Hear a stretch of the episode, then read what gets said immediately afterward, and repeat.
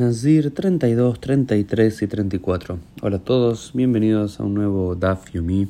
Sí, los tengo un poco abandonados y la verdad que se me está costando el tratado de Nazir desde que empecé el proceso de estudiar Daf Yomi, una página de Talmud por día, uno de los tratados más secos y repetitivos y, perdón que lo diga así, pero también un poco poco interesantes. Cuesta encontrar cosas que tengo ganas de estudiar yo y de compartir, pero encontrar una que otra cosita para compartir con ustedes y no perder ritmo, porque también la constancia, la Jacques es un principio.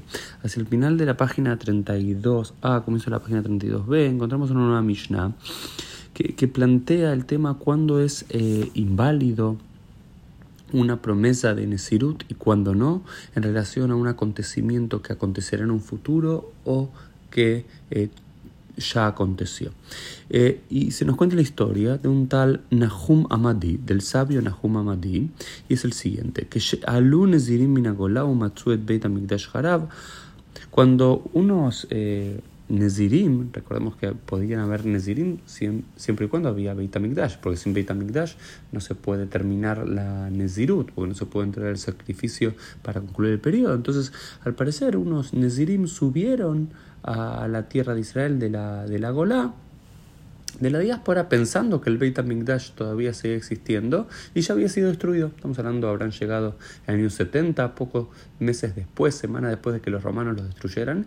Y ellos pensaban, bueno, terminamos nuestra Nesirut en la diáspora, vamos a la tierra de Israel y entregamos nuestros sacrificios. ¿Ok? ¿Qué pasa? No lo encuentran, el templo está destruido. ¿Qué pasa?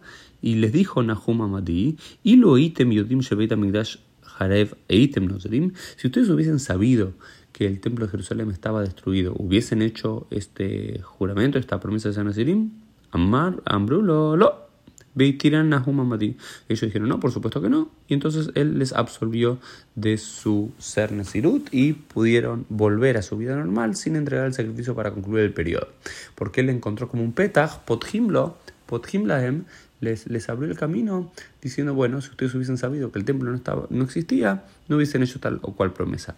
Sin embargo, cuando este asunto le llegó a los oídos de los sabios, ellos le dijeron, Kol Ad Nazir, todo aquel que no que hizo el juramento antes de que el templo de Jerusalén se hubiese destruido, sigue siendo Nazir. El que lo hizo después de que el templo de Jerusalén haya sido destruido, no es Nazir.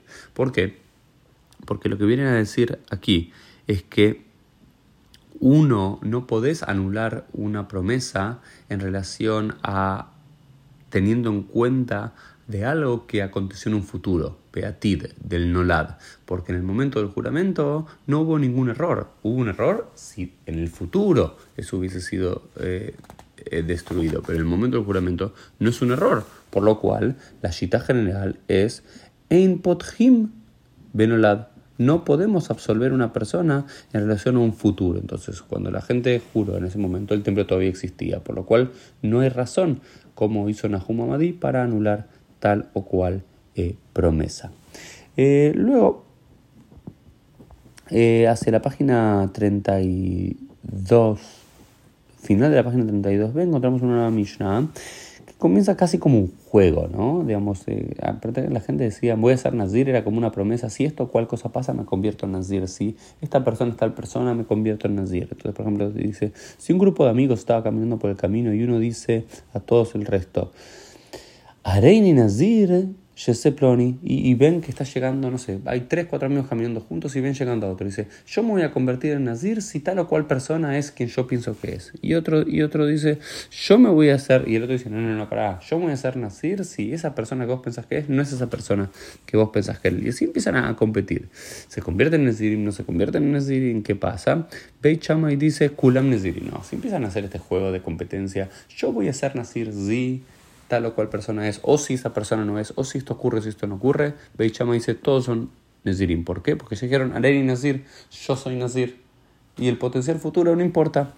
En cambio, para eh, la escuela de, de para Beit Ilel, ese es, solamente se van a convertir en Nazirim si Nit Keimu de Barab.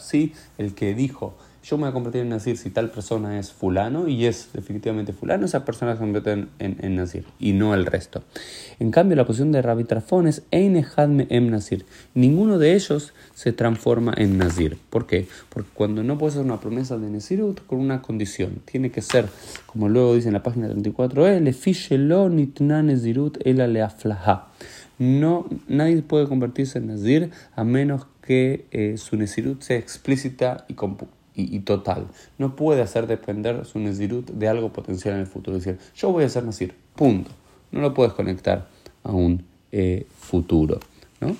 Em, después hay una nueva misión en la página 34 eh, que habla de una misma situación, de diferentes personas que ven llegar un animal y que, eh, que ven un koi. Y un koi al parecer no, sé, no, no, saben bien lo que es un koi, si es un búfalo, si es un, es un tipo de, eh, de cabra o de oveja, nadie sabe exactamente lo que es, pero al parecer un animal que tenía características externas de animal doméstico, de jayá, o de animal no doméstico, de animal de campo, animal eh, salvaje, BMA. Y alguien dice, yo voy a ser nazir si este es un animal doméstico, y el otro dice, yo voy a ser nazir si este es si no es un animal doméstico, o yo ser nazir si este es un animal doméstico y no doméstico a la vez, y demás. Entonces, como no, no, como no se ponen de acuerdo, pero el COI tiene ambas características, al final el postulado de la, de la Mishnah es que todos ellos se convierten en Nezirim. ¿no? Y, y ahí, en la página 34a, concluye el quinto capítulo. Y el sexto capítulo del Tratado de, de Nazir comienza con un punto muy importante, con una Mishnah muy importante, muy simple, importante, pero que nos dice las tres cuestiones que realmente tiene prohibido el Nazir. Hay tres tipos de cosas que tiene prohibido el Nazir. Atuma, el tener el contacto, impurificarse con un muerto. Beit Galahat, y cortarse el cabello. Vea y y aquello que sale de la vid, de la uva. Y luego hay toda una discusión en la página 34, en la página 35, en la página 36, en la página 37, especialmente con esta tercera cuestión y más problemática en relación a la Nezirut que tiene que ver con Ayotsemina Geffen. Primero que dicen que solamente es eh, productos que se derivan de la vid y no otras bebidas alcohólicas. Podría tomar cerveza, no podría tomar vino. Pero no solamente es el vino, también no puede tomar la uva y tampoco puede tomar eh, la cáscara de la uva o la semilla de la uva, nada que sea de la uva. Después toda la quemara discute cómo sabemos esto que es uva y esta parte sí, esta parte no, una cosa la otra y por qué ponemos esto y dejamos de la otra cual cosa. La más canada son varias páginas, me gusto, de las cosas más... Eh, duras y difíciles y secas de, la quemará, pero en definitiva la alhaja es que cualquier producto de la vid en estado que produzca eh, digamos, fermentado o no fermentado, si uno toma un poco de jugo de uva y un poco de vino y después como una uva y demás, y todo eso suma un kazait, esa medida mínima, en cualquiera de sus formas, uno está transgrediendo una de las tres provisiones que tienen los eh. Y vamos a continuar, eh, Dios mediante, en el día de mañana, siguiendo estudiando un poco.